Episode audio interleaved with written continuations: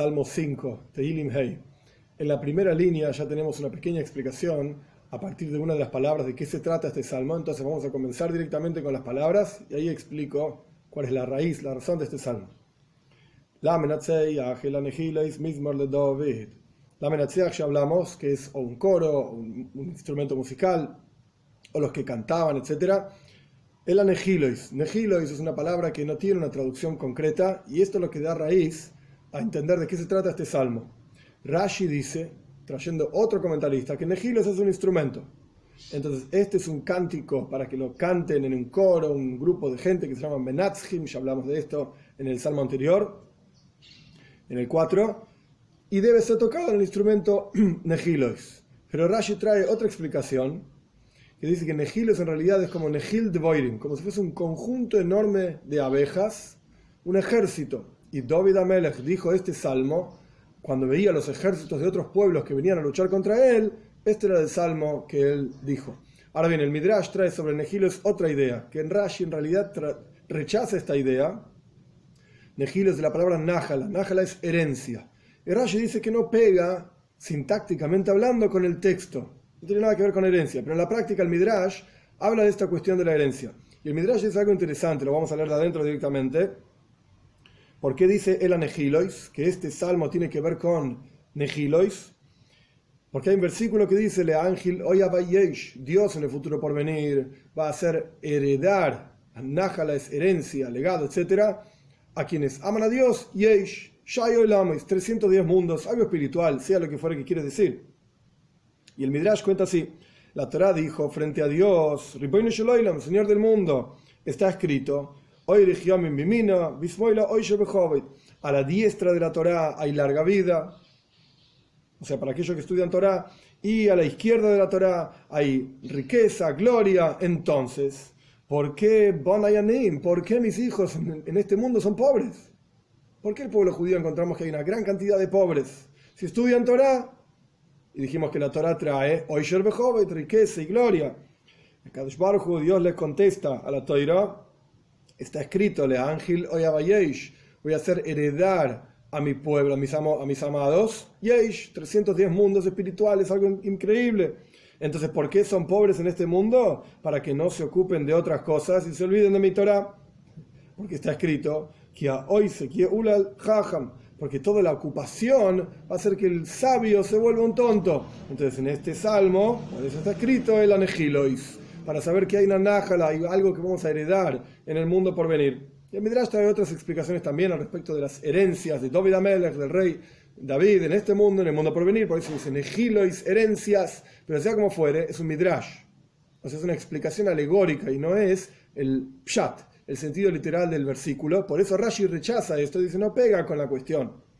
Y se inclina o por un instrumento, estos negilois, o decir que el rey David cantó este salmo o decía este salmo cuando veía los ejércitos venir sobre él.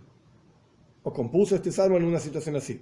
Veis, dos. Amor vino Mis palabras, escucha con atención. Dios entiende los pensamientos de mi corazón. O sea, incluso, primero que nada voy a rezar, escucha mis palabras, pero si por alguna razón ni siquiera puedo rezar, tanto tanto angustia tengo en mi interior, bueno, por lo menos Dios vino aquí y entiende aquello que pasa en el interior en mi corazón. 3.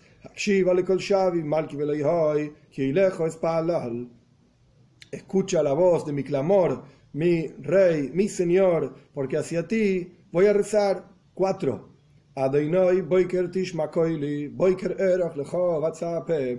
Dios, a la mañana, escucha mi voz a la mañana voy a presentar frente a ti y voy a esperar. ¿Por qué a la mañana? Rashi dice que la mañana es un momento de juicio para los malvados. Y acá el rey David está rezando para que los ejércitos malvados de otras naciones, etcétera, que vienen sobre él, no le hagan daño, como vamos a ver.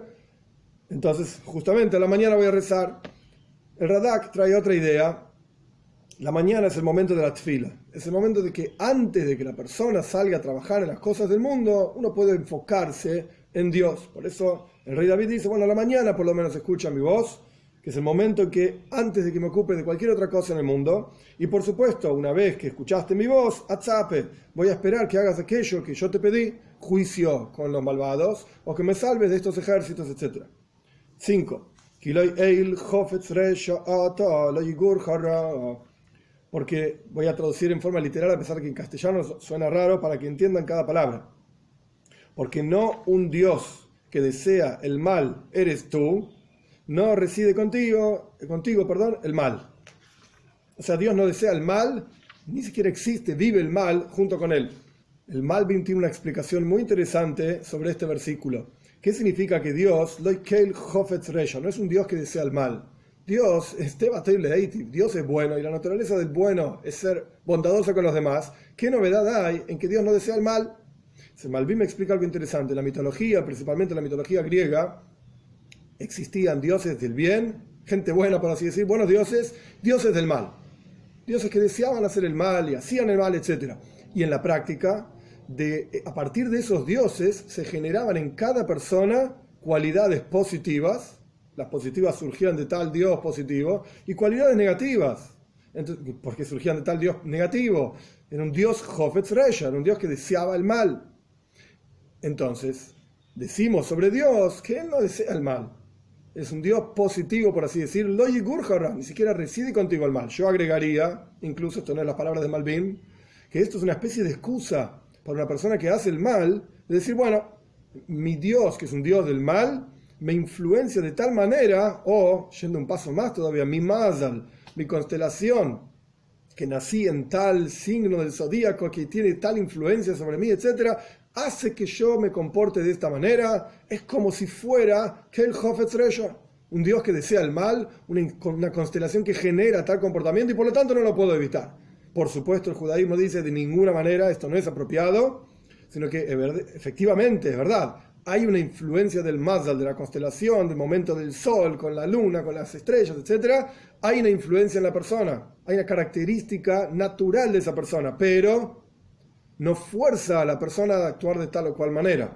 Paréntesis, lo mismo ocurre con lo que dicen los códigos de la Biblia, que encontraron, que pusieron como una especie de matriz todas las letras de la Biblia y si ponemos una raya para acá, una raya para acá, una raya para allá, aparece tal o cual historia, tal o cual cuestión, etc. Perfecto, pero ¿qué pasaría si apareciese fulano Mengano, asesinato, fulano tiene que matar a Mengano, va fulano, lo mata a Mengano, Dios libre y lo llevan a juicio. Y fulano dice, bueno, yo encontré los códigos de la Biblia, que fulano, me engano, asesinato, lo maté. Por supuesto que no es una excusa, por supuesto que va a terminar en la cárcel, etcétera, etcétera. Pero el punto es que no es obligatorio, o sea, no obliga a la persona a hacer tal o cual cosa porque haya encontrado esto o aquello en los códigos de la Biblia. Cerramos paréntesis. Lo que el Dios no desea el mal, no es como, por así decir, como, volviendo al Malbim, como los dioses de la mitología, etcétera, que generaban el mal, eran la fuente del mal, y yo agregaría como excusa para las personas para hacer el mal. Vos, 6. No separarán firmemente los tontos, los que confunden frente a tus ojos. Odias a aquellos que hacen el mal. Zain, 7 Destruye a aquellos que hablan falsedades. Una persona de sangres y de engaños. Dios abomínalos, Dios. Ges 8.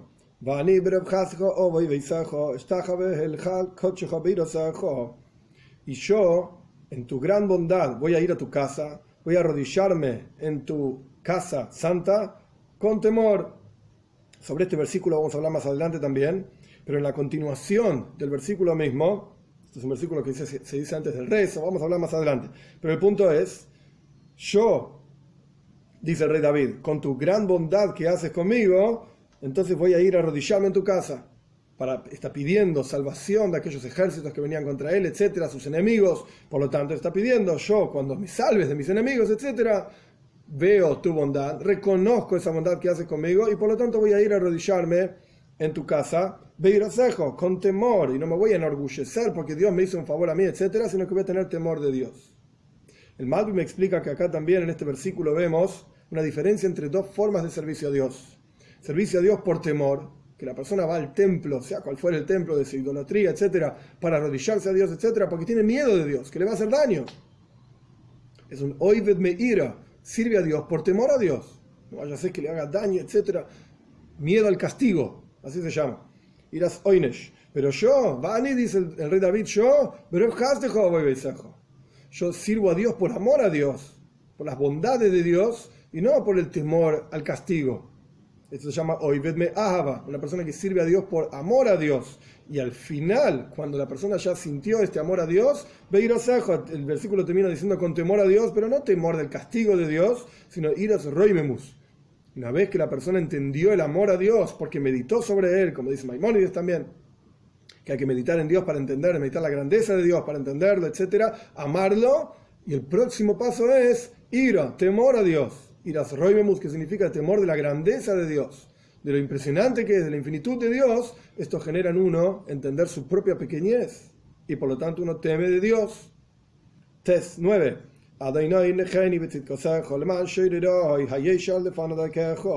Y aquí es la petición de rey David. Hasta ahora él estuvo hablando básicamente que Dios no desea el mal, que, que, él quiere rezarle a Dios, escúchame, no deseo el mal, destruyelos a ellos y ahora está pidiendo algo para él, por así decir. Porque la destrucción de ellos no es algo para él. Ok, se va a salvar de los reyes, pero que vienen contra él. Pero esto no es la petición, la petición es aquí, recién en el versículo 9. Dios, guíame en tu justicia en aras de mis enemigos, por cuanto tengo enemigos, que vienen a destruirme a mí, etcétera entonces, guíame en tu justicia, allana mi camino, endereza mi camino, que en realidad Arquejo es tu camino, enderezame a mí en tu camino. 10.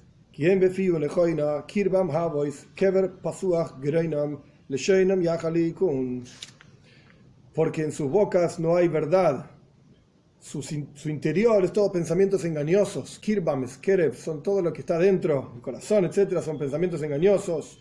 Una tumba abierta son sus gargantas, gargantas. Leshoinem Yahalikun y sus lenguas hablan en forma suave, pero en realidad son suaves para bajar a la tumba, por así decir, engañosamente. O sea, hablan de una manera, se muestran de una manera, pero en la práctica son de otra. Vienen mostrándose con hacer favores y es todo lo contrario. Yudalev, 11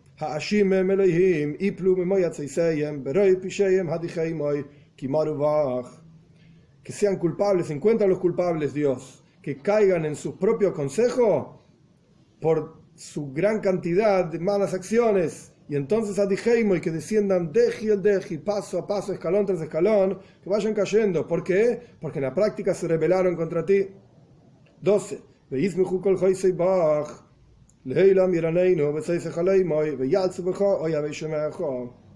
Y que se alegren todos aquellos que confían en ti y siempre, por siempre cantarán, y protégelos y se alegrarán, regocijarán en ti aquellos que aman tu nombre. Porque tú bendices al justo Dios y como un escudo con tu voluntad lo proteges. O sea, Dios protege a los justos con su voluntad, digamos, y los bendice. Otra forma de entender el Midrash también muy interesante. En general en el mundo una persona hace un regalo a otro, el Midrash dice litras za, un montón de oro, uno le regala al otro, vienen ladrones, se lo llevan. ¿Y dónde está el regalo? Pero Dios no es así. Dios hace un regalo, ato tzadik, Dios bendice al tzadik, y después Kachina Ratzon Tatren protege como un escudo ese regalo que le hizo al tzadik también. Volviendo al versículo 8. Yo, en el versículo 8 lo decimos todos los días antes del rezo. Yo con tu gran bondad voy a ir a tu casa, voy a arrodillarme, prosternarme en tu santa casa con temor. Este versículo lo decimos antes del rezo por una, una razón muy simple, explicación muy sencilla. Estamos empezando el rezo y por lo tanto estamos diciendo, con tu bondad voy a ir a tu casa, voy a prosternarme, voy a rezar.